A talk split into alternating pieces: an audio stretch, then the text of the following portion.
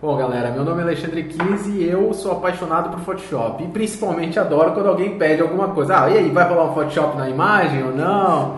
Essa é a primeira parte, assim, eu adoro isso.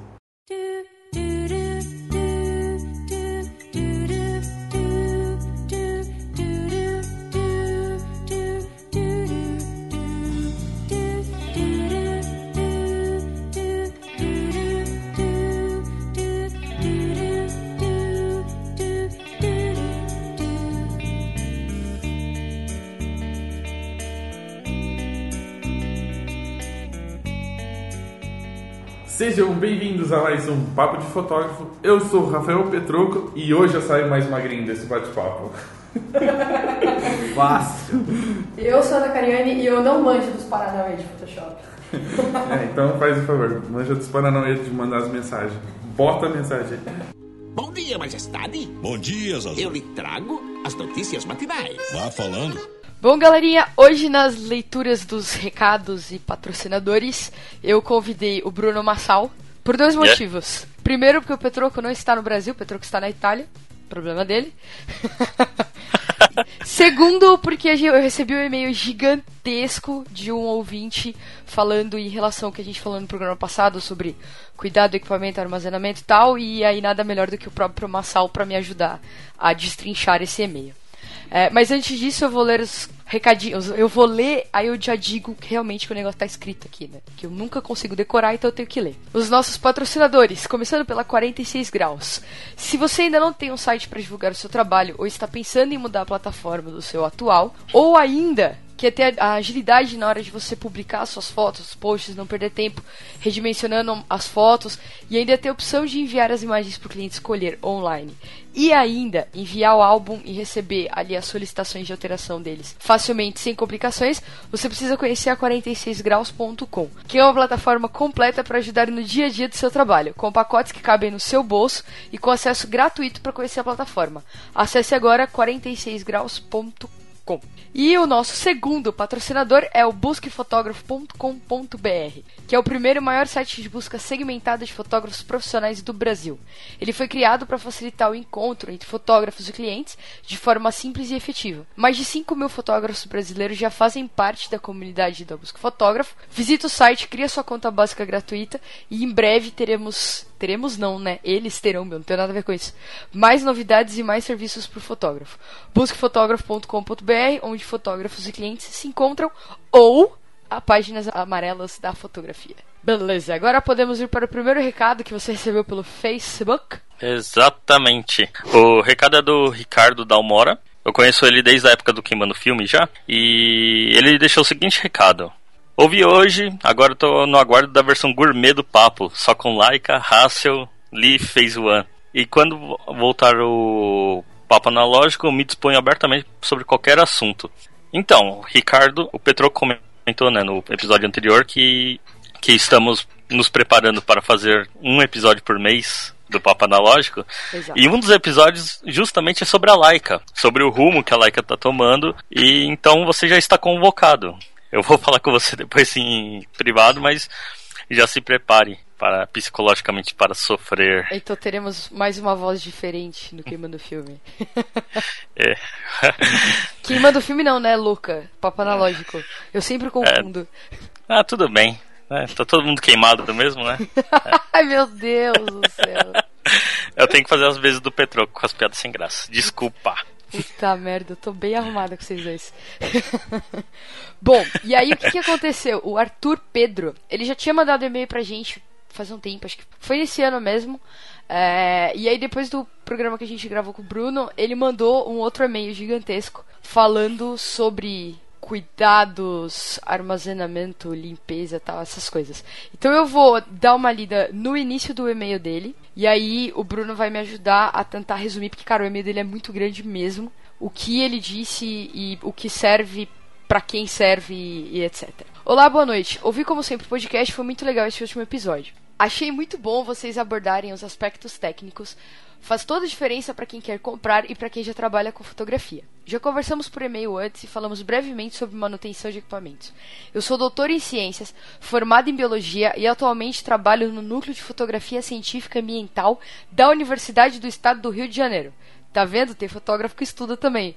Pô, mas se os fotógrafos não estudarem, eles não serão bons, bons fotógrafos. Então todos têm que Ó, estudar. eu, eu vou, eu vou só falar um, um ponto aqui. A gente sabe que tem fotógrafo que estuda. Um bom exemplo é o Orlando Calheiros, que participou de uns três papos analógicos com a gente. Que ah, é... um monte. Ele fala pra caramba. E ele é antropólogo, então. E ele é do Rio também, né? Carioca. É, então vocês estão juntos, é problema de carioca, então. Ah, aí ele falou aqui: nossos equipamentos estão sempre sendo levados a certos extremos. E justamente por isso estou mandando este e-mail. Algumas observações que eu gostaria de fazer para vocês sobre a parte de manutenção. E aí, Massal? Então, aqui o, o Arthur, né, ele mandou um, várias observações sobre o como eles guardam os equipamentos lá. Só que tem que levar em consideração uma coisa. Eu vou assumir aqui um meia-culpa porque eu, o que eu faço para guardar equipamento em São Paulo é uma coisa. Ele tá no Rio, então obviamente é outra coisa. Exato. Então, assim, é, o Rio de Janeiro é muito mais úmido que São Paulo. Então, obviamente tem um problema você deixar um, o equipamento em um lugar, uma prateleira aberta, por exemplo, lá no Rio, porque provavelmente você vai destruir seu equipamento. Isso vale para qualquer região que tenha um, um índice de umidade maior. E aí, no- nesse caso, sim, é melhor você fazer o, o, o que ele fala, né? Que é um- usar uma caixa plástica transparente fechada. Que eu acabei, eu acho que eu citei isso no episódio anterior, eu não me lembro agora exatamente. eu- acho que sim. e aí ele fala pra não colocar o dessecante de roupa, porque na verdade você não vai conseguir controlar, né, o- a umidade com eles. Só que em São Paulo isso não é tanto problema. Então, assim, se você está em São Paulo e quiser usar o, o dessecante, eu não vejo muito problema, até porque eu acredito que a maioria dos ouvintes não guarda equipamento por longos períodos de tempo. Então, não acho que vai dar tempo de um dessecante puxar toda a umidade da borracha e do. Na verdade, se você guarda por longos períodos de tempo, significa que você, amigo que é profissional, não tá trabalhando, né? Então, Exatamente. então, assim, é, a gente entende os pontos, mas vamos não ser tão extremos assim. Não é um, não é porque você vai deixar o equipamento guardado por seis meses que você vai deixar um dessecante lá dentro também, né? Por favor, se você vai guardar o equipamento por seis meses sem uso nenhum, pelo menos cheque o equipamento a cada duas semanas, pelo menos, para ver se tá tudo bem com ele. né? E bom, ele ele citou aqui, né, para usar silica gel. E silica gel é uma ótima alternativa, realmente. O problema é a questão é preço, né? E não é tão fácil de encontrar. Alguns ouvintes que moram em cidades mais é, mais, no- mais próximas de centros urbanos vão ter dificuldade de encontrar. Mas quem mora mais pro interior, cidades menores, pode ter um probleminha eu, encontrando eu silica sempre gel. uso as que vêm junto. É, então, o problema é que a silica gel que vem junto normalmente não é suficiente. Mas eu acumulo várias. É, então, tem. Eu conheço um, um cara que ele. Eu não vou citar nomes porque isso é feio, tá? Mas ele entra na, na CIA e rouba. Meu as Deus! Das bolsas. É, mas exatamente, porque a gente. A sílica gel, ela. Meu, sei lá, eu acho que tudo que a gente compra deve vir com sílica gel dentro. É incrível, sim. É, a maioria do. Então dá pra você pegar de outras coisas que você não vai mais usar e que ela vai pro lixo. Pega e, tipo, vai juntando os saquinhos. Eu deixo, sempre dentro da mochila, sempre tem a sílica. Tipo, o equipamento pode não estar lá, mas a sílica tá lá dentro, porque a hora que ele for, fica perto. É, então, muita coisa que você compra vem com a sílica e você nem vê. E acaba jogando fora. Então, aproveita e usa. Exatamente. Tem um outro produto que. Eu, eu falei do dessecante porque ele é fácil de encontrar no mercado, né? Mas tem um outro produto que é um pinguim, que ele vem cheio de silica gel. Eu esqueci o nome dele agora, mas é. O pessoal deve saber o que eu tô falando. Eles vendem até em feira de fotografia isso. Eu não E- faço a mínima ideia do que você tá falando. Ele é um pinguim que é cheio de silica gel dentro e você pode reaproveitar. Quando ele fica úmido o suficiente, você coloca no micro-ondas e ele seca toda a sílica para poder ser reaproveitada. Obviamente tem um tempo de uso, né? Mas é uma alternativa para quem não quer ficar gastando dinheiro com silica gel ou não quer roubar saquinhos de silica gel de dentro da C&A ou não quer usar o dessecante. Então tá aí, tem, tem alternativas. É, ele basicamente falou é, exatamente dessa diferença entre usar sílica gel e usar o dissecante O- de armário. Né? Exatamente. E... aí, no caso, tem essa grande diferença da gente que mora em São Paulo pra ele que mora no Rio. Então, um lugar que tem muita umidade, tipo, aí não usa o dissecante de armário, é preferível usar a sílica. É, ele colocou, ele mandou pra gente um link de um artigo científico que fala da, da, da sílica. Eu vou ver se eu consigo colocar esse link no, no post. Sim, é um, é um PDF de. Tá em inglês, né? Mas. Sim, é um PDF de quantas páginas? É um PDF de 24 páginas. Quem tiver paciência. Mas é bem legal, eu li ele inteiro, tá? Então, É, mas você é japonês. Você não conta. mas ele é bem legal, ele é um artigo que. É um artigo que tem até gráficos dentro dele. Então, assim, são 24 páginas, mas é mais pela formatação do que pelo conteúdo em si. Não é difícil de assimilar. E, na verdade, não vai acrescentar muito na vida de todo mundo. Mas quem quiser saber um pouquinho mais. Quem sobre- tiver curiosidade, quiser saber, tá aí. Exatamente. Tranquilo. Chama Desmistif... Desmistificando a Silica Gel. Numa tradução livre. Ah, porra, tradução livre não, né? Tá escrito. É, Literalmente. Demystifying Silica Gel. Então, então é isso, basicamente é um artigo legal e eu acho que vale a pena dar uma lida. É. Mas o. Assim, se você quiser pular essa parte de ler 24 páginas, porque não tem o que é, tem mais o que fazer na vida, talvez algum dia a gente chame o Cid Moreira e a gente faça um audiobook dele. Legal, vai ficar incrível. então é isso, a gente não vai ler, eu não vou ler o e-mail dele porque ele explica bem detalhado várias coisas. Então eu chamei o Massal aqui, é tipo, porque se eu fosse tentar explicar o que ele disse, ia dar caca, porque eu não ia explicar direito. Então, Arthur, se você tiver mais alguma um adendo, mais alguma coisa pra falar, se você quiser brigar com o Bruno, aí você briga com ele. Tem meu eu tenho seu e-mail, aí eu mando um e-mail pra você qualquer coisa. Nós discutimos por e-mail. Beleza. Então vamos para o programa de hoje que, que continua sendo técnico, mas é outra parte da fotografia. Muito obrigada pela sua presença na minha leitura de e-mails. Não foi nada. Precisando, só chamar. Sim, senhor.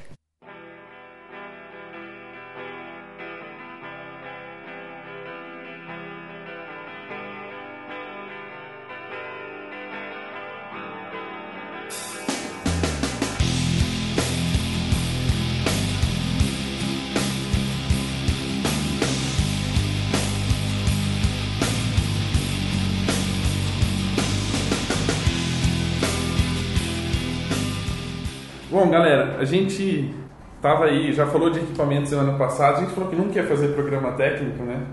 Mas a gente tá dando o braço a torcer. Não, braço a torcer, a gente está dando conteúdo para nossos ouvintes, é diferente. E hoje a gente vai bater o- o- um bate-papo aqui com a Lei, que é o, o craque, o Neymar do Photoshop no. Brasil, O mestre dos magos. ou mestre dos magos.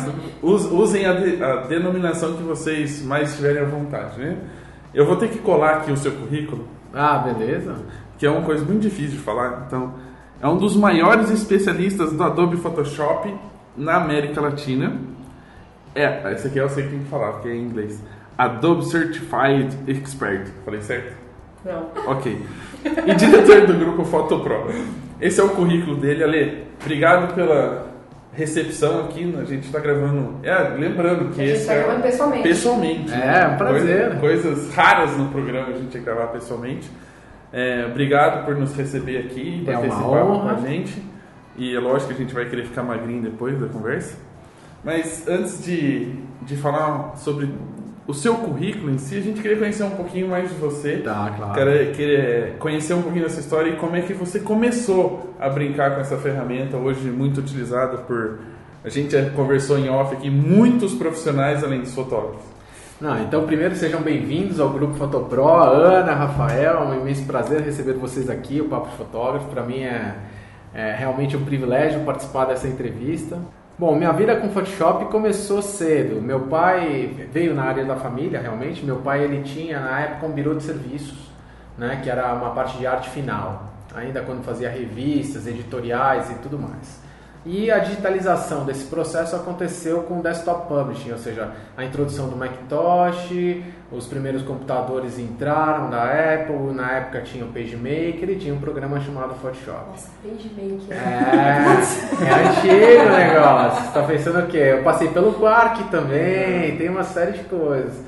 E nessa época era aquela coisa assim, eu tive um Mac, na época um Apple II, e depois disso veio o primeiro realmente Mac com sistema gráfico e eu comecei a trabalhar dentro dessa área.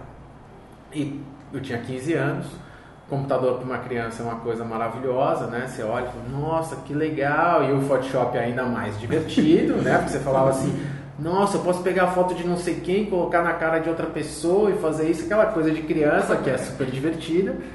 E daí isso me chamou muito a atenção e eu comecei a mexer dentro dessa área. Então, inicialmente, pelo contato que meu pai já tinha na área de artes gráficas, quando ele comprou o computador, o computador me fascinou e eu comecei a brincar com isso. É, e levei a sério. Então, assim, comecei a me divertir e fiz até um primeiro treinamento na época em São Paulo. Tinha uma gráfica chamada Takano, que ela tinha um treinamento e eu fui para lá, fiz um treinamento de Photoshop. E daí o cara falou, porra, mas você já mexe, não sei o que. Eu falei, não, eu me divirto, né? E até hoje eu costumo falar que eu me divirto com o Photoshop, porque eu tenho muito prazer trabalhando com o aplicativo. Para mim é curtição. Ah, e algumas coisas eu fui descobrindo no decorrer da vida, por exemplo. Ah, eu, eu tenho hoje uma estrutura de trabalho aqui no Photopro, ela é idêntica na minha casa.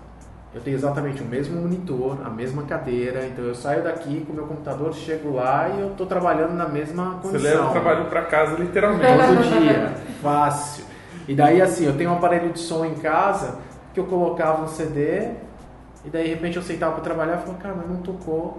E quando eu olhava já tinha passado o CD inteiro e eu não percebia. Aquela coisa de falar, ah, em cinco minutos eu estou chegando, passavam horas, e para mim era literalmente minutos. Então isso é uma coisa que realmente me dá muito prazer. E eu comecei dessa forma. Uh, depois desse treinamento, o que foi interessante, daí até juntando dois lados dentro do processo, que do meu pai veio essa questão da área gráfica, o computador e tudo mais, e minha mãe é professora. E surgiu uma oportunidade de uma empresa na área gráfica, que a gente tinha uma revista na época chamada Desktop Publishing, uh, que falou assim: Olha, eu estou precisando dar um treinamento para um pessoal que comprou um equipamento na área gráfica, que era o primeiro CTP, na época se chamava Gutenberg. E esse CTP ele não tinha um bom desenvolvimento porque as pessoas na verdade não sabiam utilizar o software. Então começou uma, uma questão de ah, o equipamento não é bom.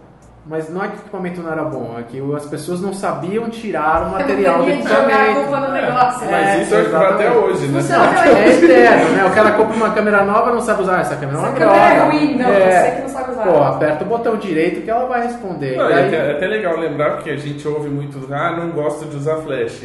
A gente sabe. Você não é, sabe usar não flash. sabe É, usar, não sabe usar grande maioria. Exatamente. Exato, não é que o Photoshop é ruim, sou eu que não sei usar mesmo. Exatamente. É, por aí é o negócio. Então tinha muito isso. Então daí eu fui convidado para dar um curso. É, fui, foi um sucesso. Os caras ficaram maravilhados, descobriram que o equipamento funcionava.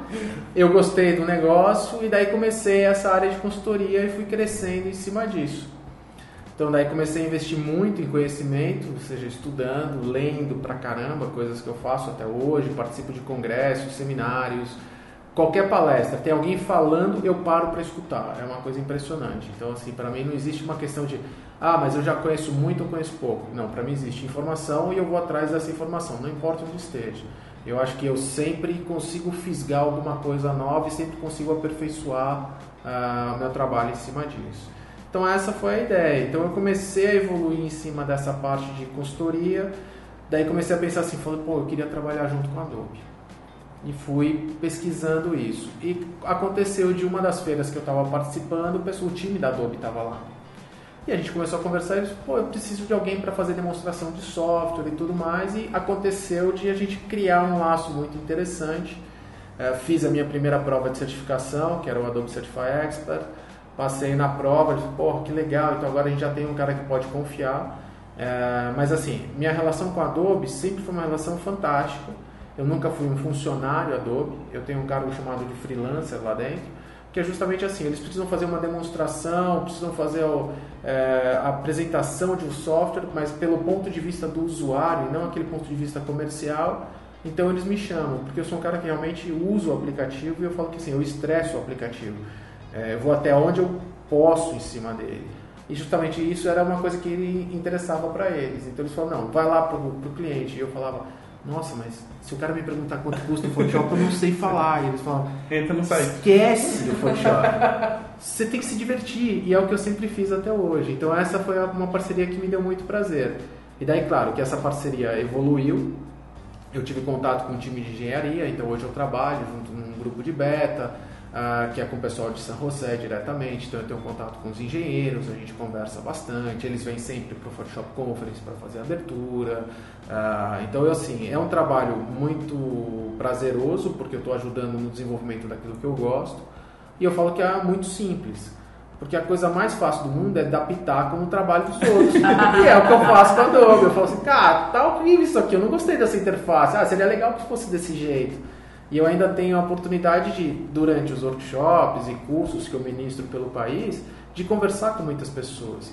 E essa é a parte mais rica do processo. Porque daí uma pessoa fala, Pô, Ale, você já pensou que o Photoshop podia fazer isso? Pô, que legal, nunca imaginei. Ah, legal. E às vezes isso é uma coisa importante que eu vou reportando para Adobe. E é bom que eles te ouvem, E né? aumentando. É, a gente tem um relacionamento super legal. Eles É, são muito fingir que não entendem, né? Porque eles falam inglês. É, eles falam, não, não, não, não vai rolar. Eu né? não entendi Não, não, como é que é, É, você Essa entendiu o que você é. explicou, deixa assim depois a gente vê como é que faz. E assim vai, né? Mas é, é, é um trabalho. Então essa foi a... Minha carreira começou aí. A minha É, a sua carreira é muito parecida com o que a gente brinca hoje na, na carreira de fotógrafo. Começou como um hobby, uma brincadeira, Exatamente. e se transformou numa profissão. E aí, nesse Ó, caso. imagina se um dia a gente tiver um PDF desse tamanho aí. Ó, se tiver uma estrutura dessa aqui, Legal, Tá bom, né? eu faço igual ele, só viajo.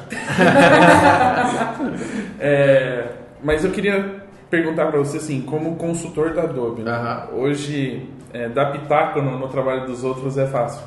Mas o quanto você teve que aprender, por exemplo, sobre fotografia, talvez, né, para e ouvir também o pessoal de- dessa área para ajudar na- nessa nesse desenvolvimento da, de uma ferramenta que seja útil para todas as áreas. Claro. Não, assim, a minha formação, até por causa do meu pai, veio na área técnica, na área gráfica. E isso era um- uma coisa muito boa, porque eu aprendi muito essa questão de ah, como é que a cor se comporta no papel, tipos de impressão, substratos diferentes, características de impressão, tinta, ataque de tinta. Tem uma série de ah, características técnicas que devem ser respeitadas. Mas isso em algum momento me limitou em algumas coisas, como por exemplo, na área gráfica, o profissional é cobrado de ah, a foto saiu vermelha, tem que tirar o vermelho, ah, a foto saiu com muito azul, tem que tirar o azul. E às vezes o fotógrafo usa das cores como linguagem. Por exemplo, ele vai fazer a, a imagem de um pão de queijo. Se ele joga um tom um pouquinho mais amarelo, poxa, aquele pão de queijo fica né, mais bonito. Se tem um cappuccino do lado, parece que está quentinho. Se você tirar o tom amarelo dessa foto, o cappuccino ficou frio, o pão de queijo está duro. Então, ou seja, a luz ela é extremamente importante e às vezes o tom que o fotógrafo imprime na foto ele consegue trocar completamente a emoção da foto. E isso era uma coisa que na indústria gráfica, quando eu olhava, eu falava assim: peraí, mas está amarela essa foto, vamos tirar o amarelo. Acho que todo fotógrafo já passou por isso na Você vida. tinha um white né? balance automático. É, você você ia clicar e- lá e deixar. Eu tava reparando isso essa semana, eu tava no shopping, fui comer um pretzel, e aí tinham quatro fotos de pretzel.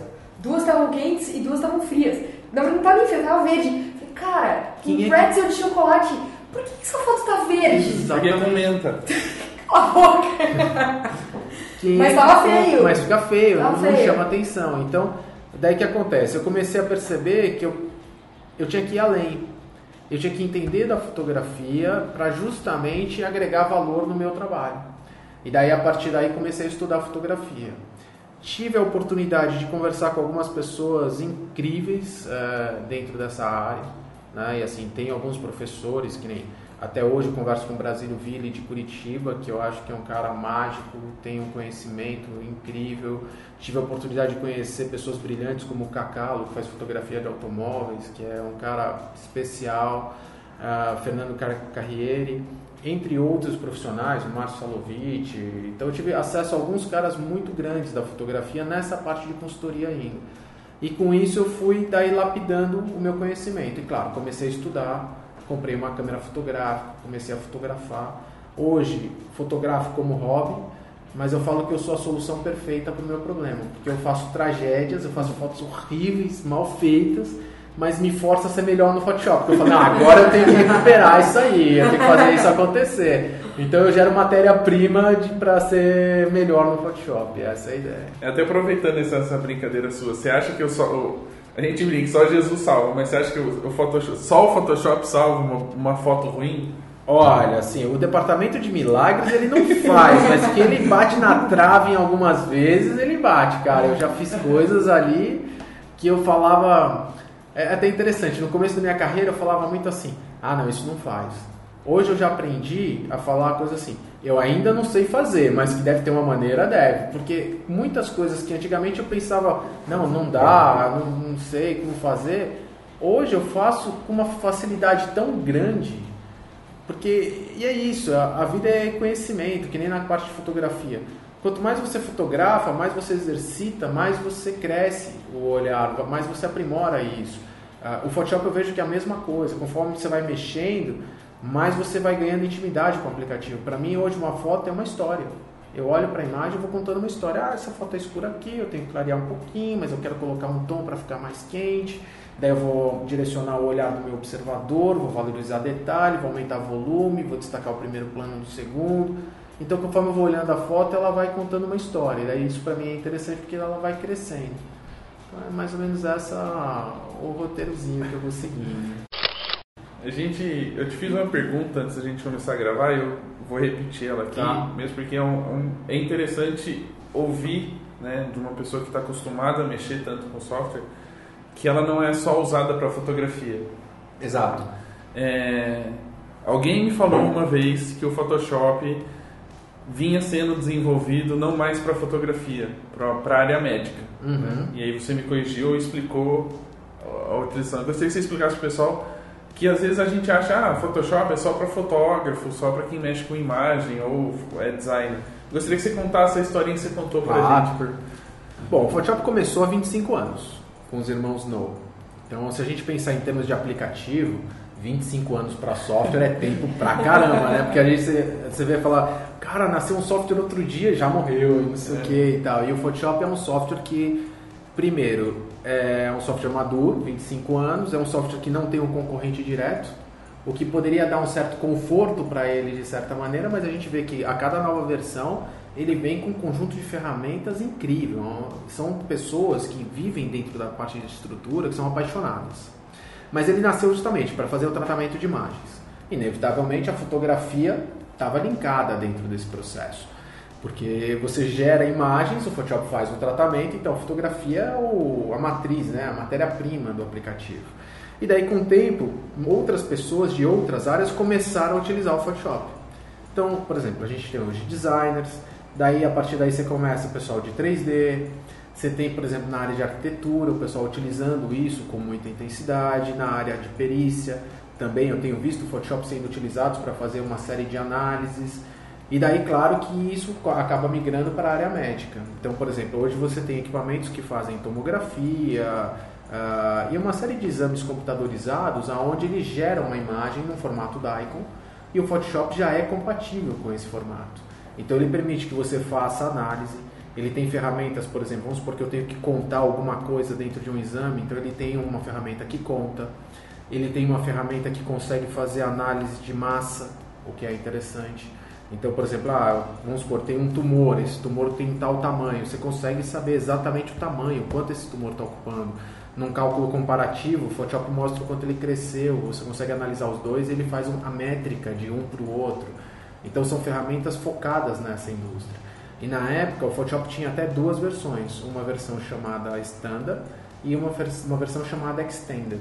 E a Extended tinha as ferramentas para área médica, 3D e arquiteturas que eram utilizadas na época.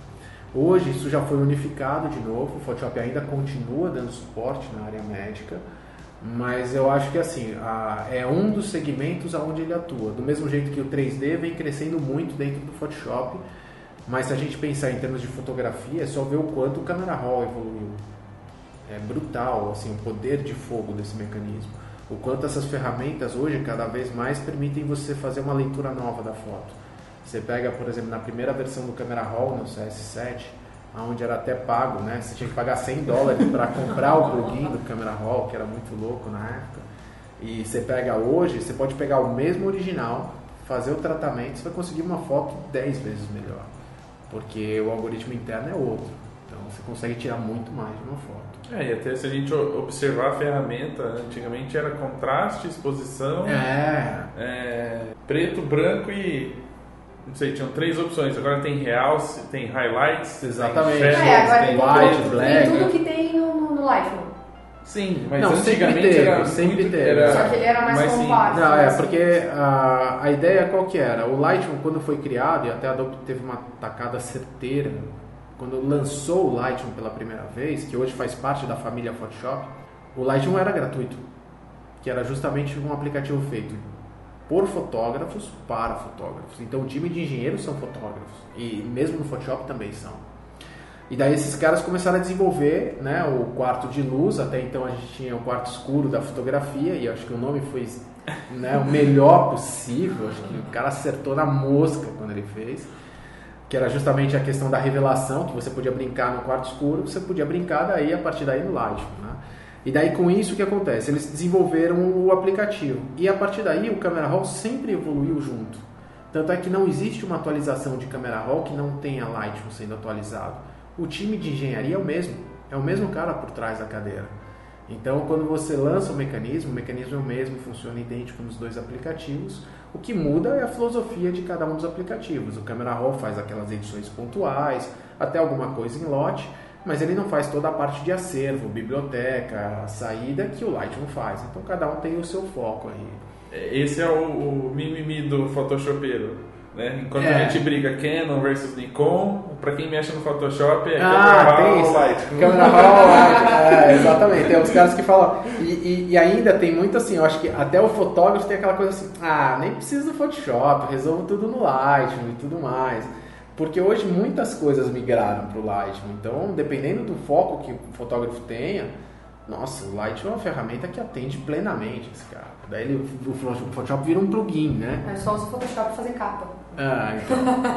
é mais ou menos por aí. Daí vai, vai determinando o trabalho, qual aplicativo vai usando assim. Até o pessoal do Lightroom resolver fazer, fazer Nossa, capa. se eu no conseguir fazer capa no Lightroom, eu não uso mais o Perfeito, né? Photoshop. acabou. Não, então vamos fazer com que isso não aconteça. Vamos manter o Photoshop. Mais uma coisa para mandar para engenharia. Beleza, Não- obrigado. valeu, obrigado. Jamais façam capa. É, no Lightroom. Não, já, você Dica já, do papo de Você fotógrafo. já consegue tipo, praticamente diagramar álbum no Lightroom, não precisa de design. Né? Exatamente. Dependendo Hoje do já- álbum que você vai fazer, você não precisa de design. Você já faz no Lightroom. É, daqui a pouco eles lançam o Lightroom Design, né? Que já faz tudo. É, um pacote completo, né? É. Você paga só 22 por mês. Eu, Pô, não, perfeito, Na, na verdade, é difícil as pessoas pagarem 22, né? Se aumentar um pouquinho, o povo, mão de vaca não paga 22 pra ter Lightroom no Photoshop. Não, é isso. Meu É. Deus. E aproveitando essa brincadeira e até aproveitar a questão do, do quarto escuro, né? Uhum. A gente ouve de muitos fotógrafos que a foto deve sair pronta da câmera. Né? E de certa forma, nem quando era filme acontecia Ah, isso. acontecia. Então as pessoas ainda têm uma ideia de que ah, quando era filme ninguém mexia. Mentira que tinha o cara que revelava, o laboratorista, que às vezes acabava fazendo algum ajuste. Uhum. É, você, do ponto de vista técnico e fotógrafo por hobby, a gente viu o seu, só- o seu hobby sendo construído.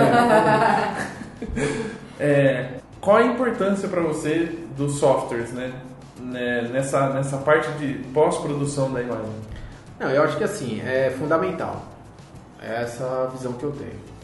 Quando eu comecei a dar consultoria para fotógrafos, logo que o Photoshop começou a ganhar força, existia um pouco daquele, eu não sei se um preconceito ou desconhecimento que era justamente isso.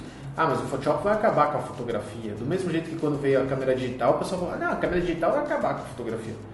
Peraí, a câmera digital é um equipamento. O que é a fotografia para mim é o olhar, é a percepção, é o fotógrafo que consegue interagir, tirar a emoção. Agora, se ele registrou isso com filme, se ele registrou isso digital, é a ferramenta que ele utilizou naquele momento. Né? Então, eu vejo que o Photoshop, ele hoje é um complemento perfeito para a fotografia. E a gente tem isso colocado em vários lugares diferentes. E daí, claro, e colocados de formas específicas, como já tinha antigamente na fotografia. Sempre teve foto pousada, uma coisa tradicional. Então, ou seja, já era uma montagem. É, alguns fotógrafos sempre trabalhavam somente em um laboratório, como você comentou, e dentro desse laboratório só um laboratorista pegava as imagens dele. Não era que assim, você chegava lá e falava assim, ah, revela aí. Não, falava, não, eu quero que tal pessoa É. revele para mim. E essa pessoa já conhecia a percepção do fotógrafo, conversava e sabia aquilo que o fotógrafo fazia. Então, automaticamente, na hora da revelação, ele fazia uma série de coisas, como alguns efeitos de processos cruzados, uma série de coisas que na fotografia hoje são ícones e que eu tento reproduzir isso dentro do Photoshop, também acontece. Então, eu acho que o Photoshop é uma ferramenta perfeita para ser essa pós-produção é claro que dependendo da área ela tem utilizações diferentes. Vamos colocar da seguinte forma: fotojornalismo. Você foi lá e fez a cobertura de uma matéria. Essa foto você pode melhorar o contraste, porque às vezes você está no meio de uma manifestação, você fez uma foto onde a informação que foi registrada é maravilhosa, mas tecnicamente ela não ficou tão boa, às vezes um pouco escura ou podia melhorar a nitidez, algo desse jeito. Isso pode ser feito com Photoshop. Mas você não pode nessa foto apagar nada. Você não pode inserir nada porque daí você está mudando completamente o teor da informação que está sendo passada. Mas o Photoshop é utilizado, então ele é utilizado de uma forma. Já na publicidade, putz, ele é utilizado de uma forma completamente diferente. A menina chegou para uma campanha maravilhosa de produtos de beleza, daí naquele dia ela está com espinha. Você vai cancelar a foto, toda a produção, porque ela está com uma espinha na cara. Não tem sentido. Então, nesse caso, o que, que você faz? Meu, toca o barco, a gente tira a espinha da menina sem problema nenhum. Ah, ela tem uma tatuagemzinha em algum lugar. Posso tirar a tatuagem, posso colocar a tatuagem. Então, essa é a grande facilidade. Então, eu vejo que é uma ferramenta complementar. Então, não consigo ver Photoshop ou a fotografia muito distante do Photoshop hoje. Até porque, é, para mim, às vezes eu vou viajar e acontece, você pega um pôr do sol daquele incrível Daí quando você chega e olha a foto, você fala, nossa, mas naquela hora eu lembro que era uma cor saturada, linda, aí você vai lá no vibe, você aumenta, e daí você vem no azul, dá uma polarizada no céu, e daí o que acontece? Você está fazendo, eu vejo assim, eu estou fazendo a minha leitura da foto, eu estou passando a minha emoção para a imagem. Então eu acho que essa é a grande vantagem, que hoje o fotógrafo ele não precisa mais do laboratorista, ele pode ele interagir e passar o sentimento que ele tem na imagem. Então, essa maneira que eu acredito que o Photoshop acaba sendo um complemento perfeito. É, a foto de pôr do sol nunca sai igual a gente estava olhando ela. É, exatamente. Você olha nunca, assim, nunca. Ops, faltou alguma coisa. Assim, Nossa, mas, mas não era dessa cor. Peraí nada que um Vibes não resolva isso fácil. É só uma dica: todas as fotos de pôr do sol de São Paulo com cor bonita é Vibrance. É lógico, porque a poluição não deixa. Porque normalmente é meio. Assim, estilo, estilo... estilo visco, sabe? Que você dá tiradinha do preto. É tudo meio estranho, né? Meio esfumaçado. Então, você que mora em São Paulo vai ter que usar Photoshop para fazer um pôr do sol bonito com os prédios em Ou vem pra Itu, visita o Fotopro e aqui a gente tem céu azul. É, E vê estrelas. né? é exatamente. Tem É, São duas Paulo não vantagens. vejo estrela, não. Muito difícil. Nossa, Mas é claro que eu acho que o Photoshop, é, além do tratamento de imagem muito utilizado pelo- pelos fotógrafos, é muito conhecido pelas outras pessoas pela manipulação. Não, Ah, esse é o. O Photoshop virou um verbo, né? Assim, ah, rolou um Photoshop aí, ah, vai Photoshopar, não sei o quê. É, eu acho que até o exemplo mais é, claro que a gente tem é a Suzana Vieira na capa de boa forma. Ah. Essa foi o marco, né? É, você tem meninas que saíram sem umbigo em algumas revistas e assim A vai. Dona Levine sem braço. É, exato. Tem- Tem até um site que eu adoro e fica uma dica joia, chama Photoshop Disasters. Que tem umas coisas que você fala, pô, o cara tá com a mão no ombro e na cintura ao mesmo tempo, né? E o que é interessante é que são clientes grandes. Isso aconteceu com Chivas, Coca-Cola, ou seja, você fala assim, não é um projetinho né, qualquer que É. saiu um erro desse tipo. Na E verdade, tem, cara, também, e tem também quando eles, além deles aumentarem, aumentarem não, deixa a mulher mais gostosa, eles também aumentam tudo do homem, né? Que tem a foto do Justin Bieber de cueca, que você olha a foto original e olha a foto No foi final publicada. fala, nossa. Cara, que enganação isso! O cara colocou a meia, né? não era meia, foi lençol que ele dormiu. Né? Então... é, eu, eu só acho que muito dos erros é o cara esqueceu de esconder uma layer. Pode ser. Ou ativar a máscara. É, algo desse tipo. Não, é uma, é questão, é uma coisa ridícula, assim. Sabe aquela coisa, tipo, o cara tá concentrado, toca o telefone e ele atende. Quando ele volta, o que, que eu tava fazendo Fazendo mesmo? enviar o arquivo. Ah, acho que era isso, era outra Passou coisa. e já era Passou, e não foi. ficou, exatamente. Mas ninguém revisou. Mas o também. Photoshop é usado, nossa, acho que essa parte é né? Deixar uma pessoa mais magrinha, aquela pele maravilhosa e, e assim vai. Você, como especialista, recebeu muitos comentários quando postou uma foto sua da, do, no- do novo físico. Não, o tempo todo o pessoal, não, isso aí é Photoshop, não sei o que. Daí Eu falei, cara, 3D no Photoshop. Vamos levar o negócio para tridimensional, que nem tinha aquele filme Uma Linda Mulher, né? Que eles iam. Não, acho que era Mulher Nota Mil. Isso. Isso. Que os dois queriam, não, eu quero a boca de uma, foram recortando, daí eles escanearam e ela saiu do armário maravilhosa. né? Basicamente isso. Mas é, em questão de, vamos dizer, os profissionais do Photoshop, Aham. existe um, um limite ético de manipulação até onde é aceitável e depois não é prejudicial para a É, imagem? eu acho que não, assim, existe, pelo menos eu vou falar da minha parte. Eu tenho um limite ético. Ah, claro que assim, eu aprendi várias coisas na vida nesse decorrer aí trabalhando com Photoshop. O meu limite ético é, eu acredito que tem, às vezes tem um dinheiro que não vai fazer bem. Ganhar aquele dinheiro não vai fazer bem. Então vamos ilustrar isso bem claramente. Há dois anos atrás, aqui no Photopro, aconteceu um caso, ah, eu até coloquei isso em conference, que era um cara que ligou e falou assim, ah, eu queria pegar umas fotos minhas, colocar em Las Vegas e não sei o que e tal. Daí você falou, pô, super fácil, né, meu? Fotografo o cara no estúdio, coloco em Las Vegas, dá pra fazer um monte de diversão, já começa a ter uma série de ideias. E daí ele continuou, não, porque eu falei pra minha mulher que eu ia pra Las Vegas fazer uma conferência de negócios, eu peguei a minha amante e fui pro Rio de Janeiro, e agora ela tá cobrando as fotos, que não sei o que. Eu fui pra Las Vegas de verdade, viu, gente? Daí, ah, então ele já sabe. Entendi a visita no estúdio agora, mas tudo bem.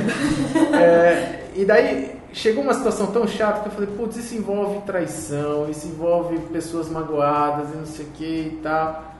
Eu falei, ah, cheguei pro cara e falei, cara, eu tô super enrolado de trabalho, não sei o que, tá, tá, tá. Não quis fazer o trabalho. Então é um dinheiro que eu não quero. Eu acho que esse dinheiro vai entrar e vai sair não vai fazer bem. É, do mesmo jeito que a gente já viu em casos de novela, ah, pode pegar uma arma, colocar na mão de uma pessoa, gerar coisa. Pode, o Photoshop tem tecnologia para isso. Né? E uma vez numa entrevista, o, o entrevistador até falou para mim, falou, não, então o Photoshop é do mal, que não sei o quê. Daí eu falei, viu, mas você almoçou hoje? Como assim falei, não, não, me fala aí, vamos mudar de assunto. Você almoçou? Não, almocei. Ah, Legal, você usou uma faca, garfo, tudo isso? Eu usei. Eu falei, então, o cara pegou uma faca, entrou no avião e jogou no World Trade Center e matou milhares de pessoas é a mesma ferramenta. Então, o que é super útil para alguns, ela pode ser super ruim para outros. Então, a ética vai nisso. Por outro lado, ah, a minha ética hoje, nessa questão de fazer o liquify, putz, tranquilo. Eu não tenho problema nenhum em fazer liquify.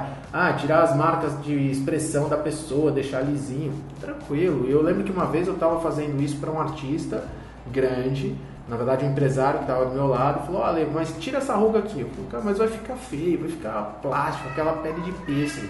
E o cara, não, mas tira. Eu falei, não, mas não sei o que. Daí até que ele virou pra mim e falou assim, bom, se você não vai tirar, você me avisa que eu vou achar aqui alguém que tire.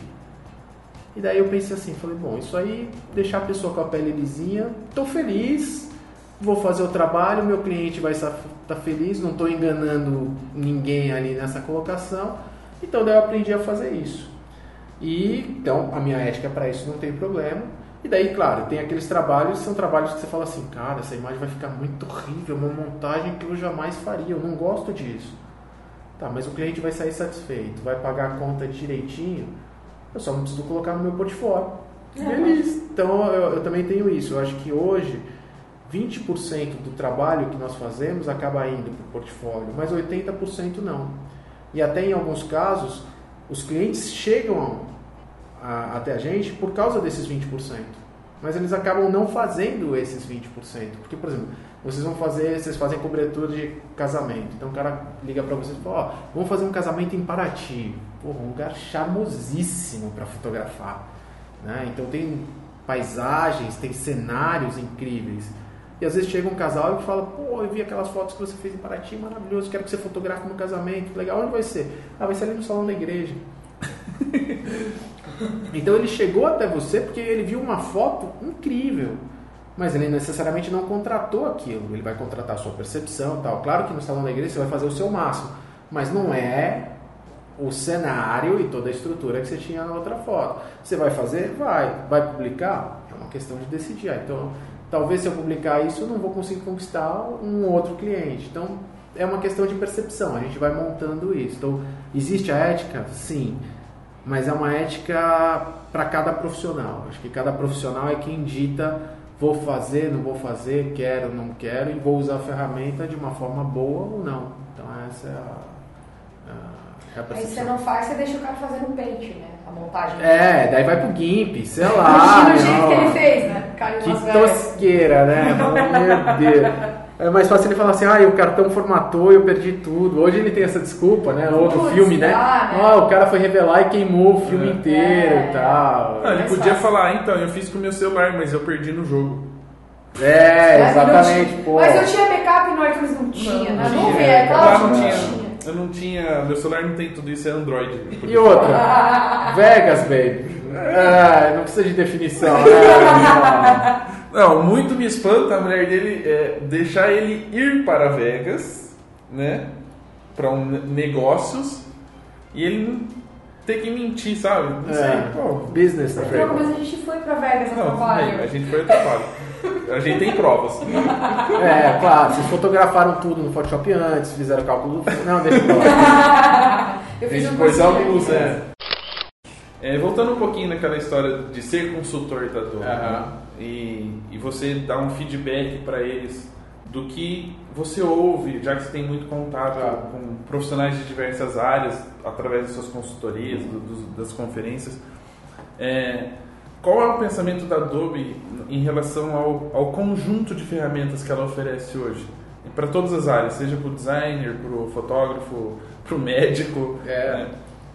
Não, é extremamente amplo. Primeiro que a Adobe ela é guiada pelo usuário. Isso é uma coisa bem interessante de ser vista. Quando a gente pega e analisa, por exemplo, ah, lançou uma versão nova do Photoshop e você pega os itens que vieram nessa versão, existe uma lista paralela chamada wishlist.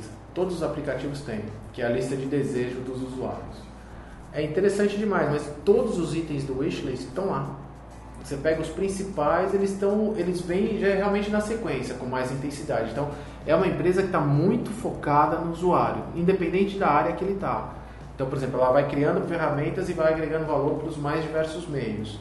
E agora eu vejo que ela vem expandindo cada vez mais e acompanhando a evolução da tecnologia, que é quando você pega a família Photoshop, você tem Photoshop Fix, que você pode trabalhar no Photoshop dentro do celular, fazendo fusões, ou no iPad, fazendo uma série de edições bem interessantes.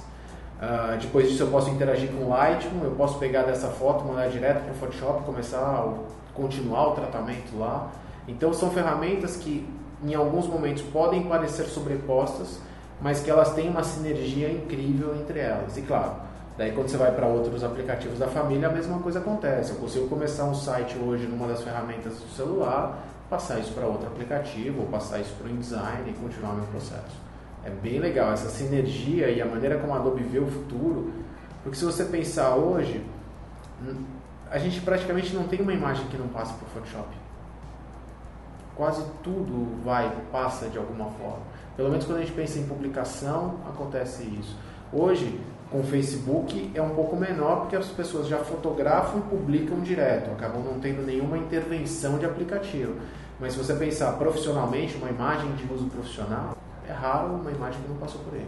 É o que a gente até brincou, né? Que hoje eu não consigo a pessoa falar, você tira uma foto, ela ah, manda pra mim. Não, eu Não. tenho que passar em algum lugar antes, editar antes pra, pra é, passar. É, é. Essa é a angústia da minha casa. Por exemplo, a esposa fala, pô, mas não sei o que, vamos ver as fotos. Eu falo, não, não, peraí, eu tenho que dar uma mexidinha, uma tratada. Peraí sei que eu o tenho que tirar aquele extintor que tá lá É, no fundo, a então tomada. é, é uma neura, assim, acho que todo usuário de Photoshop deve ter isso, Ah, né? gente, ainda que nem com a viagem, eu tenho ainda, eu devo ter um- no mínimo umas 100 fotos que eu fiz, que eu vou postar, mas eu só vou postar A hora que depois. tiver. que eu- e tem, assim, tem um bloquinho que já tá pronto, tratadinho, exportado, e tem mais um monte que eu ainda não puxei, não mexi em nada. Então é ru- acaba sendo até ruim, né? Porque você fica, putz, cara, eu queria tanto postar. Ah, mas eu não vou conseguir Não, é. postar se eu não mexer em nada. Exato. Então é melhor não, mas né, fica.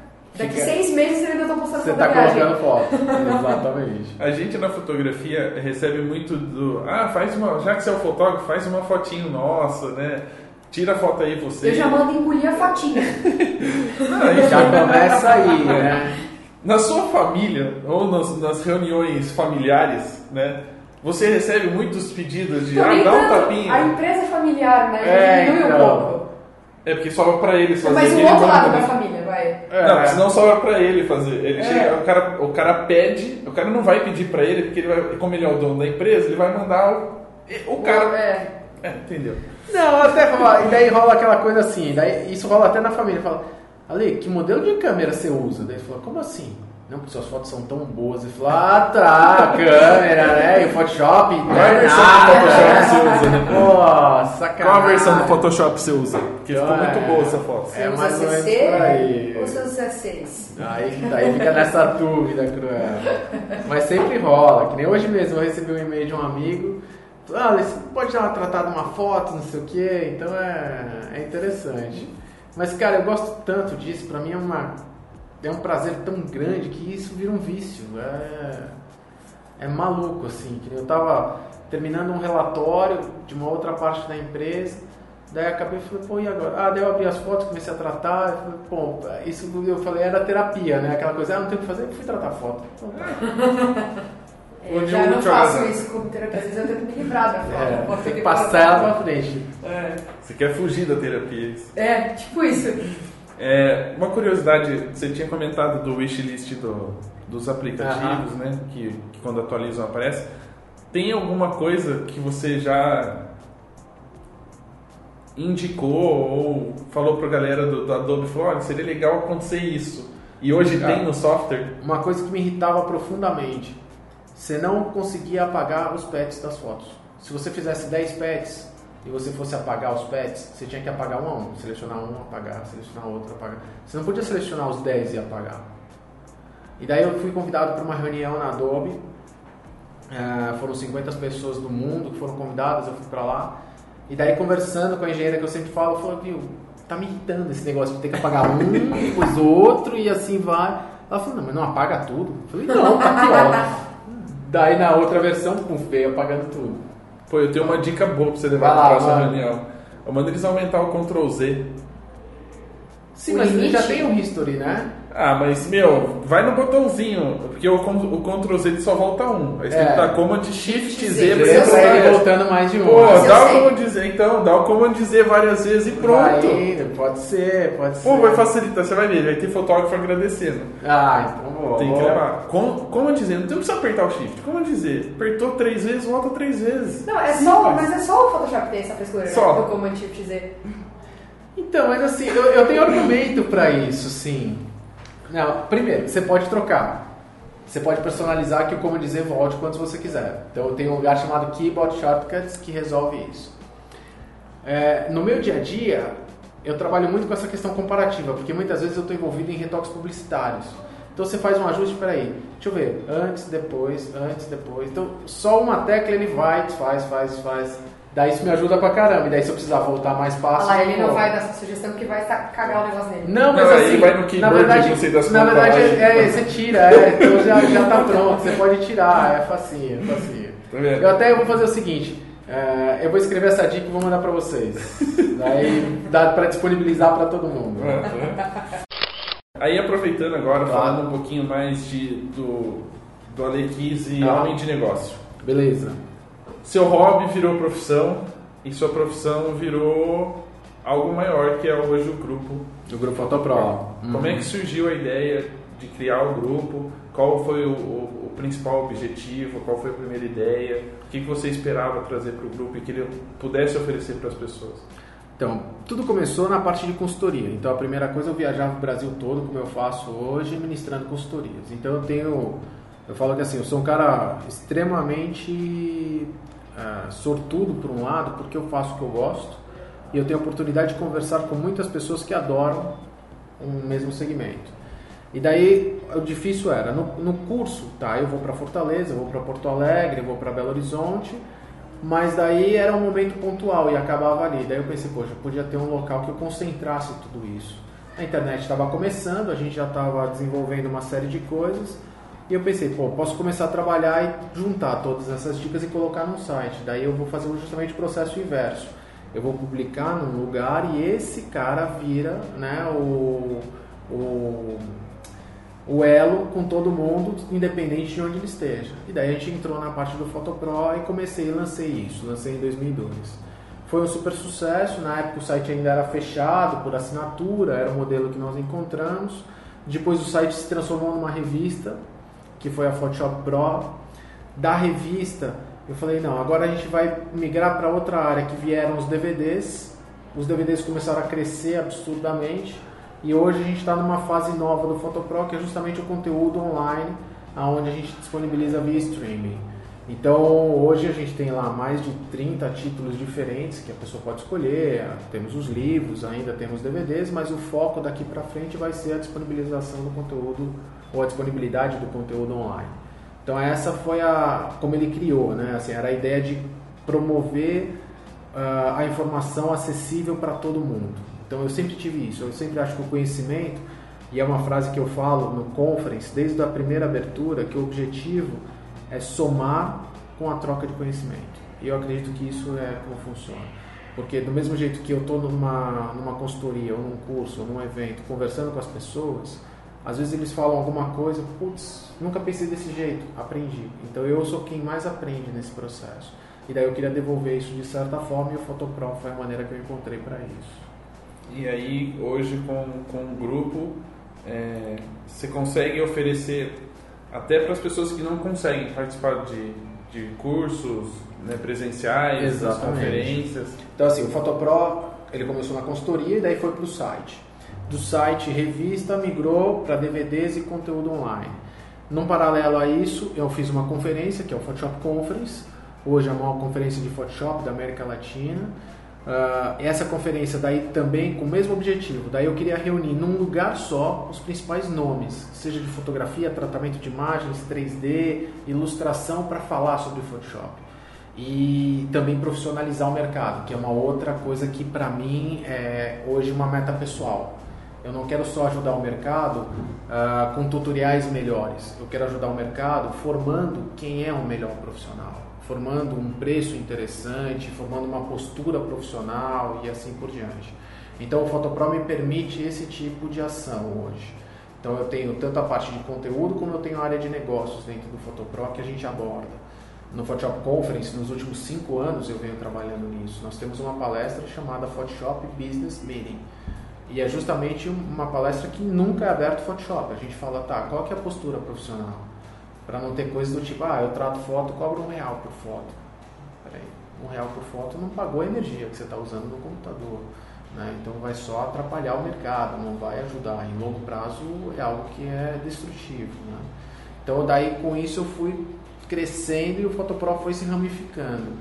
E hoje, poxa, graças a Deus a gente chegou à 13 terceira edição do Conference.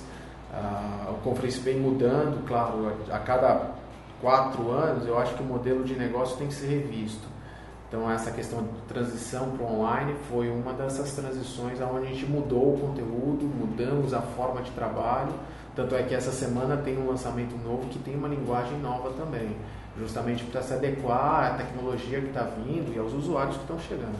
E dentro desse, desse processo todo, hoje qual é a estrutura que o, que o grupo oferece para Assim, a gente conhece o site, Aham. conhece o que está sendo oferecido lá. Hoje aqui dentro, né, que a gente teve o, o prazer de conhecer como é que funciona, mas só para ilustrar para as pessoas quantos funcionários são, que tá. estrutura tá. você tem aqui para atender eles quando eles entram em contato ou acabam adquirindo o curso. O Photopro ele faz parte de um, de um grupo chamado APS.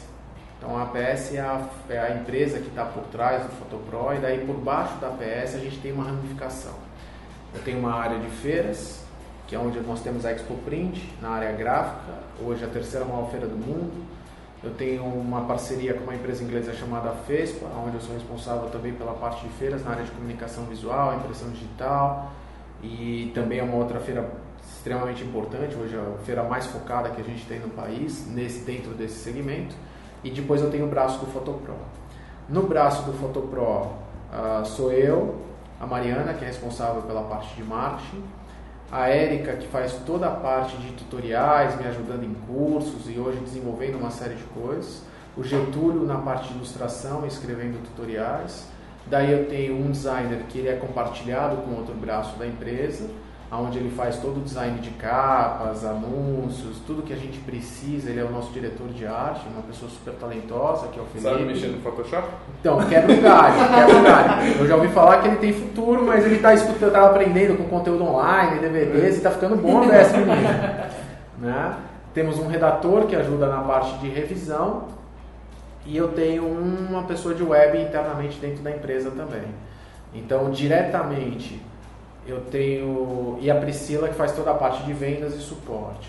Então, diretamente trabalhando para o Photoshop, são quatro pessoas no time e mais duas pessoas indiretamente trabalhando na estrutura. Uhum. E aí, agora falando um pouquinho do, dos cursos oferecidos, né? Uhum. Como é que vocês programam o conteúdo e como é que vocês produzem o conteúdo, né? No sentido de, ah, eu sei, a gente sabe que tem um próprio estúdio aqui onde vocês fazem as gravações, mas no sentido de é, eu tenho que mostrar esse tipo de informação na hora de eu gravar e, e de passar o conteúdo para o pessoal que está assistindo. O planejamento todo acontece é, no próprio curso. Eu vou aprendendo porque as pessoas vão perguntando coisas, eu falo, pô, eu não tenho isso ainda. Analisando na internet, pedidos que chegam pelo site, nós temos uma central de dúvidas no site. Então isso é importante porque ele vai gerando informações do que as pessoas querem, como se fosse um wishlist da própria Adobe na parte de software. A partir daí a gente começa a produção. Então eu tenho uh, as fotos, quando preciso a gente utiliza aqui, eu tenho a parceria com fotógrafos, como eu comentei, uh, que eu sou um cara que eu ganhei na, na Mega Sena nessa brincadeira, porque eu tenho amigos que eu falo, pô, Lê, tá, pô, da Brasília, por exemplo, eu tô precisando de uma foto assim, o Cacalo uma vez cedeu uma foto para mim colocar no livro. Então eu falo, poxa, eu falo que não são fotos, são obras de arte que eles mandam para mim, mas é muito legal que eu posso, a partir de uma foto fantástica, ainda trabalhar com Photoshop e agregar valor interagindo com essa imagem. E daí com isso a gente vai crescendo, vai fazendo conteúdo. Daí uh, a gente vai ter hoje que vai aumentar na equipe. Eu tinha um profissional de edição de vídeo que acabou saindo, a gente está trazendo um novo para a empresa. E daí toda a produção é feita internamente. Então daí começam os testes. Mas antes de uma gravação, que acontece também antes do conference, antes de uma palestra, a gente desenvolve a palestra, daí internamente entre o time a gente apresenta essa palestra.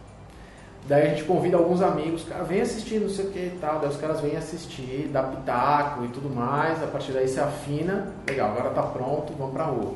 Vamos gravar, vamos comercializar. É assim que acontece. E em alguns momentos, um dos termômetros acaba sendo o próprio Photoshop Conference. Por exemplo, essa semana eu estou lançando um projeto que falou, vai falar sobre carreira, planejamento de carreira, portfólio, uh, estratégia de negócio para o futuro e com uma mega fusão envolvida e que ela começou dentro do Conference. Foi um assunto que começou lá envolvendo técnicas de Photoshop, envolvendo o lado de negócios, que, foi, que acabou se fundindo e hoje vai ser lançado como produto só. Agora uma, uma curiosidade. Claro. Como é que uma pessoa que dá treinamento treina? Cara, o legal é que quando você dá treinamento, as pessoas têm dúvidas. E as dúvidas dessas pessoas que abastecem é, o meu dia a dia. Porque eles pedem coisas que eu jamais imaginei, porque o ser humano é muito criativo. E quanto mais pessoas você tem acesso, mais dúvidas aparecem. Então, por exemplo, eu estava numa consultoria que foi muito legal e tinha que fazer um recorte de um cabelo e era super complexo, porque de um lado estava um caos, mas do outro lado o cabelo era perfeito. Pô, a gente pegou o cabelo de um lado, jogou do outro, mexeu um pouquinho no ar, ninguém falava que era o mesmo cabelo, era completamente diferente. Eu falei, ó, oh, tutorial novo, legal, aprendi uma nova. Então é, é, é, isso que eu faço, assim, é. Tenho as minhas fotos de família, que eu vou fotografando, só fotografo em hall mesmo com a família, né? Então, uh, me divirto nessa parte, mas como eu disse, eu faço fotos ruins, assim, eu não sou tecnicamente tão preparado, assim, que nem no estúdio eu ainda tenho controle, faço um planejamento de luz, mas como eu não tenho essa vivência de todo dia fotografar, muitas vezes quando eu estou numa foto externa, eu não tenho aquela habilidade de já olhar para a cena como alguns amigos olham, configuram, batem a foto, fica maravilhosa. Então muitas vezes eu erro, mas aí eu tenho o digital para me salvar. Põe no P de profissional e manda bala. Nossa, é, não vou mentir não. É. Pena que o Photoshop não tem a tecla dessa, né? É. Já pensou? Na verdade, na verdade, a ideia que a gente podia dar para Adobe é pegar, sabe aquele painelzinho que estão publicando no Facebook? Que já tem no, no menu arquivo ah, é, é. emagrecer, deixar é, exatamente. Pô, já podia fazer pra isso. Pra mim né? seria excelente. É, não, não precisa nem trocar. Um comando por vez. É. Quem sabe o próximo já vem alguma coisa Tá assim. vendo? Tá vendo? Vamos juntando. Automatização Afinal de contas, o Content Aware já ajuda Já pra ajuda caramba, bastante, né? Mas Hoje tem quantos cursos disponíveis? Hoje são mais de 30 cursos disponíveis online. Completos, né? Completos. Tirando os, os pequenos tutoriais que vocês Com- publicam. é, é o- é assim, a estrutura do site é. Nós temos tutoriais sendo publicados todos os dias em texto. E daí, além disso, nós temos os cursos, que são cursos grandes, que vão de uma hora a três horas de curso. E a ideia não é que a pessoa vai aprender o Photoshop do zero. Nós, nós estamos planejando isso para o futuro, mas hoje todos os segmentos são focados. Então eu tenho um, curso que é sobre tratamento de imagens. Então ele mostra todas as ferramentas de tratamento, como começar e fazer um tratamento eficiente. Daí um outro que é o tratamento publicitário, que é aquela questão, ah, por que, que eu vou jogar um tom amarelo? Por que, que eu vou jogar um tom frio? Qual é a ferramenta para isso? Qual é a mensagem? Então a gente trabalha muito mais o inconsciente e as ferramentas para conseguir o resultado ah, dentro desse eh, foco de tratamento. Então são sempre cursos focados nessa parte. Um só sobre, falando sobre recorte, fusões avançadas. Então esse é o foco do grupo Photopro hoje, que você tenha tutoriais que você, ah, eu tenho uma, uma necessidade, você vai lá, você vai ter um curso exato que vai atender essa necessidade que você quer. E, eu- e outra curiosidade, eu gosto de pegar as, Claro, vamos nessa. Você tá a fazendo maior igual dificuldade. ele. A maior dificuldade. Eu gosto de pegar pontos, né? É. Vou lá, seleciono com, a- e Ai, puxo. meu Deus. É, pra você, a maior dificuldade hoje de alguém com Photoshop é recortar cabelo? Não, depende da O foto. cabelo é uma briga, Porque né? É. todo mundo, você, você procura na internet tutorial de Photoshop, o primeiro vídeo que tem é recorte Recorte de de Recorte de cabelo. cabelo. Assim, hoje o Photoshop evoluiu tanto nessa área que ele faz com uma facilidade imensa. Claro, depende muito da foto, né? Se a Depende foto tem cabelo, né? Não, Foto, tá cabelo fazendo. preto, com fundo preto e não vê cabelo e não vê foto, não é recorte. Você vai reconstruir o cabelo. É outro tutorial, né? Não é o recorte. Mas em recorte em si é é uma parte difícil. era difícil, hoje ficou muito fácil. Para mim, hoje, o maior desafio do Photoshop é a sensibilidade. O que eu quero dizer com isso? Usar Liquify é super legal. Você pode emagrecer uma pessoa. Mas você já viu muitas fotos que a pessoa tinha uma cintura menor do que o pescoço. Daí você falou assim, porra, como é isso? Então, às vezes a gente está mexendo no Photoshop e vai, nossa, mexi aqui, que legal, que não sei o quê, porque a imagem tem esse lado mágico, né? Então, às vezes a pessoa perde o rumo e acaba fazendo uma coisa horrível dentro do tratamento. Então, acho que o maior desafio hoje é a sensibilidade. Quando parar? Até onde você faz o tratamento? Para que a imagem realmente passe naturalidade. E isso não é só uma questão de Photoshop. Isso vem com o tempo, isso vem com a cultura. Então, de você estudar obras de arte, de você estudar um pouquinho a, a parte cultural do processo, né? Então, ou seja, é, vai numa exposição, vai numa exposição de fotografia, que tem muita gente que é fotógrafo e nunca foi numa exposição de fotografia.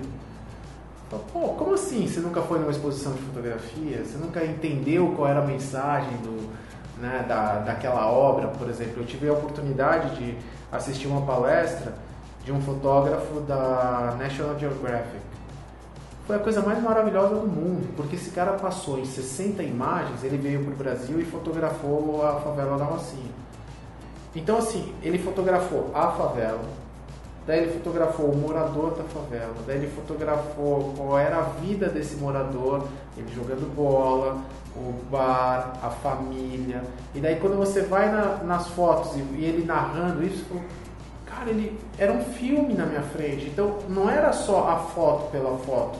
Ele teve a curiosidade de parar e vivenciar a vida e trazer toda essa informação para a fotografia.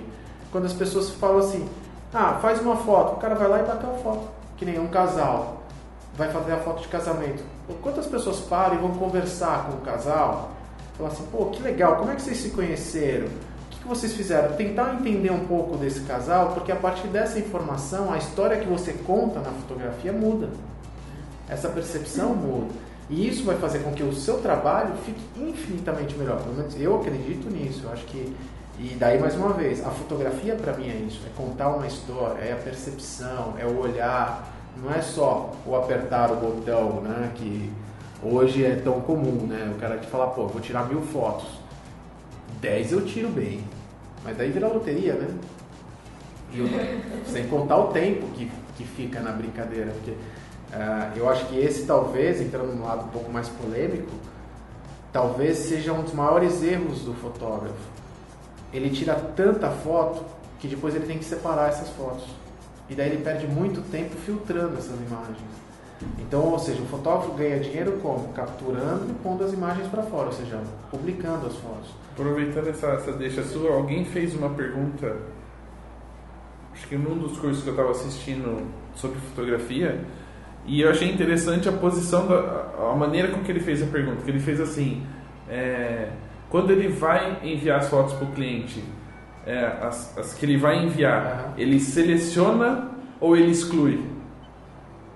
Perfeito. Que, é, que é, é uma pergunta importantíssima, no sentido de ele está escolhendo as melhores mesmo, né? Tá, para entregar para o cliente, ou ele está excluindo as ruins para enviar o que sobrou? É. Então tem uma, uma, uma, diferença muito grande. Uhum. E você falando de Photoshop, é, às vezes a gente analisa algumas imagens publicitárias que não, teoricamente não são nem mais fotos, são tratamentos muito reais, assim, são imagens que são, são muito reais, somente de, de alimentício, quando é, o estudo da luz também é importante, né? Saber como ela funciona, como ela é, é, ela de onde vem a luz, para onde vai a sombra, qual é o comportamento. Exatamente. Esse é um erro comum no Photoshop. As pessoas colocam luz e sombra completamente erradas. Então tem que tomar cuidado com isso. Então assim, essa percepção é importante. Tanto é que, por exemplo, para mim, passar um dia no estúdio é riquíssimo. Porque eu entendo qual é a dificuldade da fotografia. Porque todo mundo acha aquela coisa, né? A grama do vizinho é mais bonita, né? Então, ou seja, pô, o cara só tinha que fotografar para esse só tinha que fotografar, não é isso. Muitas vezes você fica 4, 5 horas para fazer a luz e o clique em si durou 15, 20 minutos. É. Né? Mas assim, não foi o momento do clique, na verdade foi toda a construção para que acabou e concretizou ali. Então isso é importante. Isso, mais uma vez, na minha opinião, é cultura. É estudar, é dominar a ferramenta. E é uma coisa que eu gosto de falar muito com o meu time. Eu falo assim, Cara, não fiquem refém da situação. Entendam o que está acontecendo. Vai atrás. Porque a partir daí a gente vai ter jogo de cintura para realizar aquilo e muito mais. E não só apertar o botão e, ah, vai sair alguma coisa. Não, não. Vamos construir alguma coisa. Não só ir no Shift F5. É, é, é muito legal para tirar aquela fita crepe que ficou lá naquela hora que não deveria, mas ou se não era, tinha que estar tá lá, né, porque não tinha outra condição, e aí, e aí depois eu posso usar você usa, porque é aquela coisa. Uh, você tem uma foto de praia maravilhosa, isso é uma questão legal. O fotógrafo, muitas vezes, ele pode, numa viagem, gerar acervo. Pô, fui viajar para praia, fotografei praias incríveis. Daí eu tenho um cliente que faz moda praia, quer fotografar modelo, não tem a verba para mandar uma equipe toda para praia. Falou, pá, eu tenho uma foto no meu banco que eu posso te vender a gente contrata a modelo, traz ela para o estúdio, faz a junção. Legal, ele está otimizando, ele está ganhando dinheiro. Está então, ganhando dois serviços, na verdade. Exatamente. Uma foto e mais o trabalho no estúdio. É, é, então é isso que eu vejo. São oportunidades de negócio. E são oportunidades que hoje são reais para o tratamento de imagens e para o fotógrafo.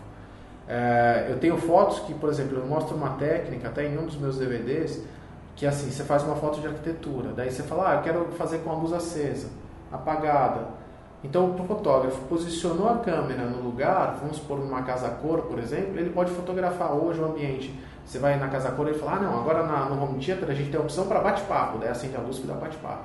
Agora tem a luz do cinema, agora tem a luz para a família conversar. Ou seja, ele muda a luz e ele muda o ambiente.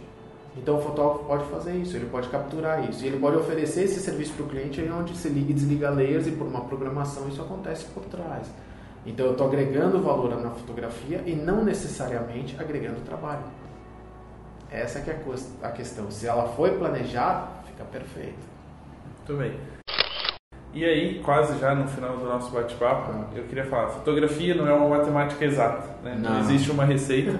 Mexer no Photoshop, muito, muito menos. menos. muito menos. Existem várias maneiras de chegar no, no resultado que, que se espera e você, através das consultorias e dos cursos, além de ensinar vários caminhos, também aprende outros, né? uhum. né?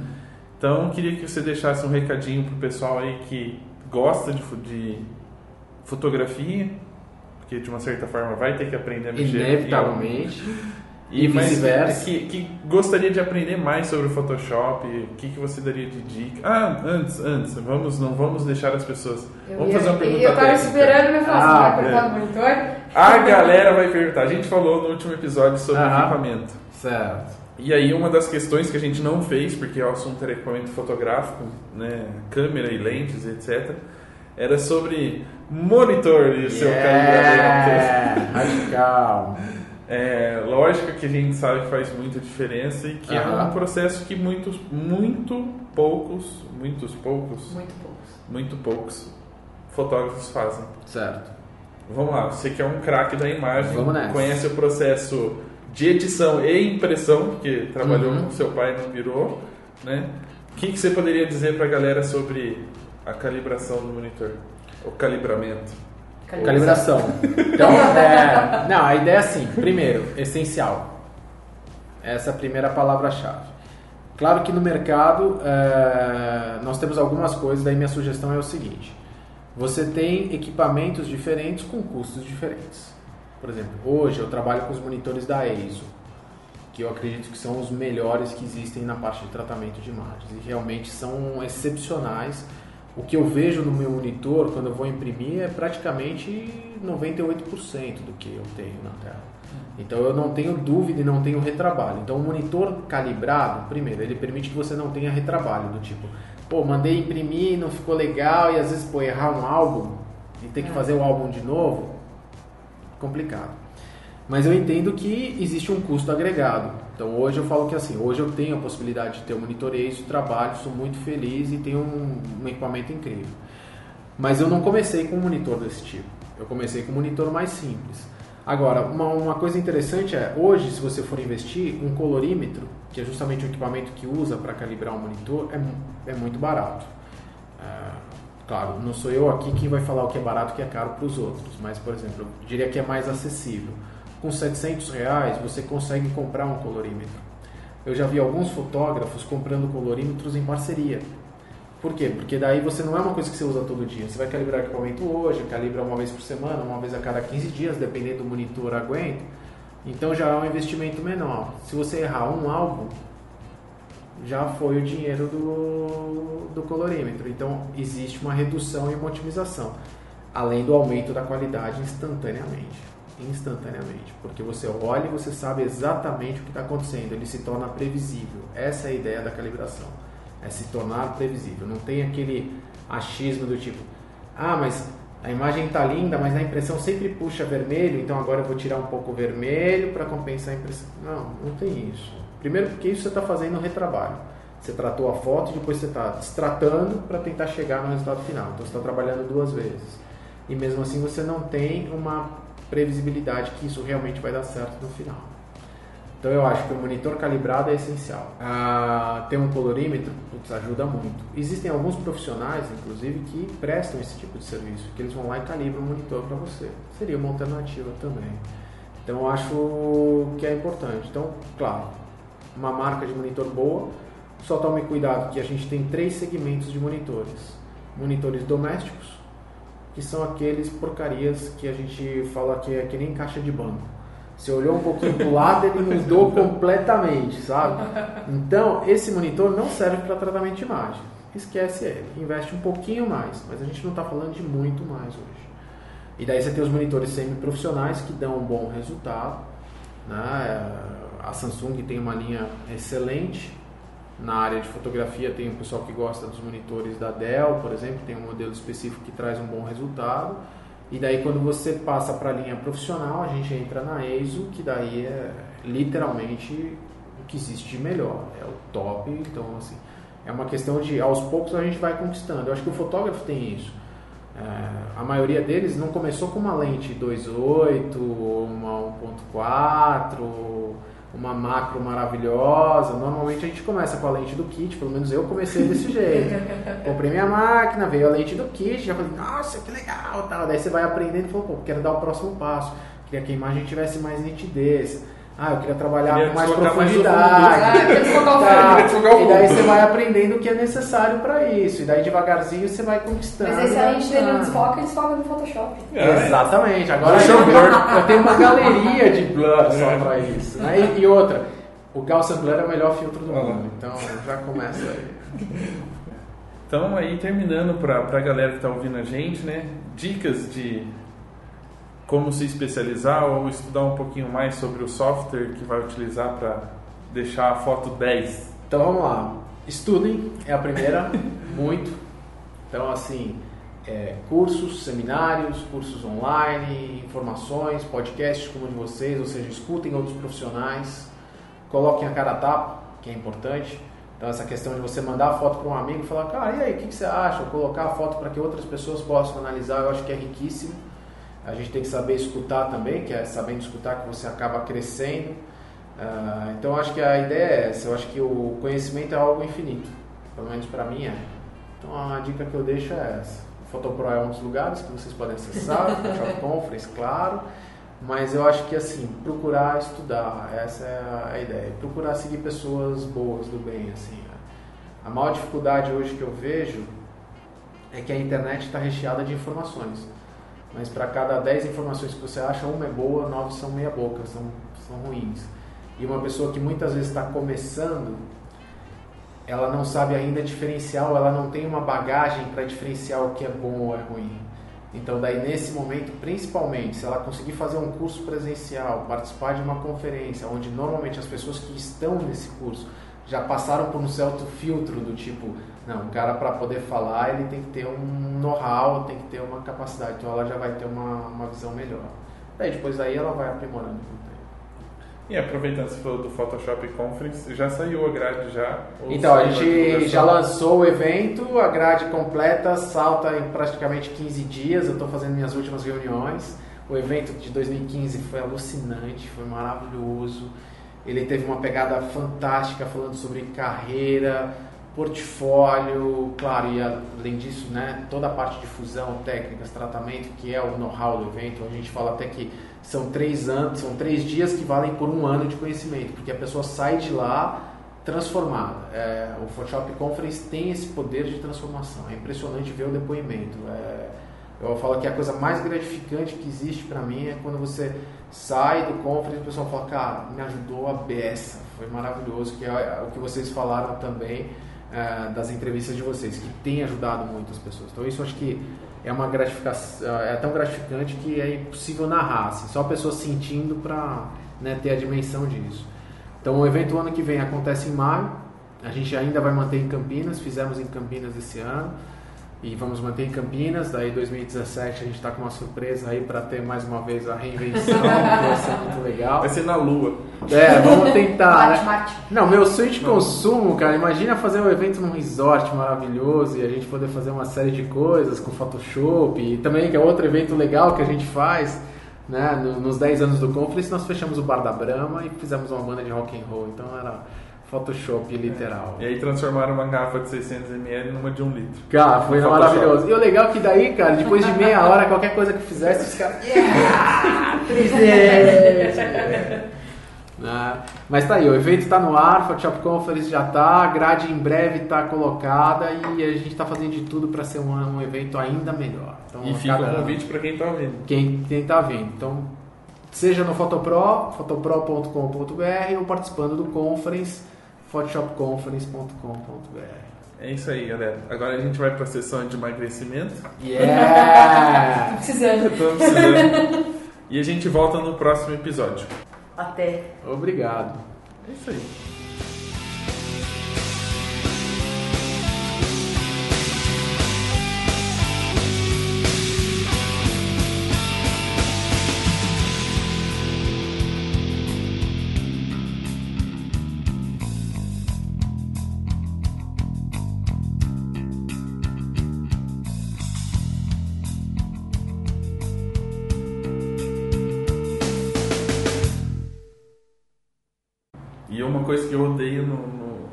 Pacote Adobe é que pelo menos o Illustrator podia ser muito.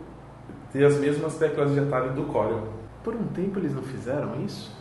Ah, não sei, mas eu mexo muito mais fácil no Core do que no Illustrator. Não, mas você tem que largar as drogas. Não, não é assim, você tem que reviver. Faz seis anos que eu não mexo no Core. Minha prima pediu pra eu vetorizar um logo, eu tive que abrir o Core pra vetorizar. Nossa. Achei muito bom vocês abordarem os aspectos. Os aspectos. Olá! Achei. Bosta! Eu não consigo falar aspectos. Achei muito bom vocês. as- Ah, porra! Vocês abordaram os aspectos técnicos. Não, eu vou conseguir porque eu tenho que cortar tudo isso.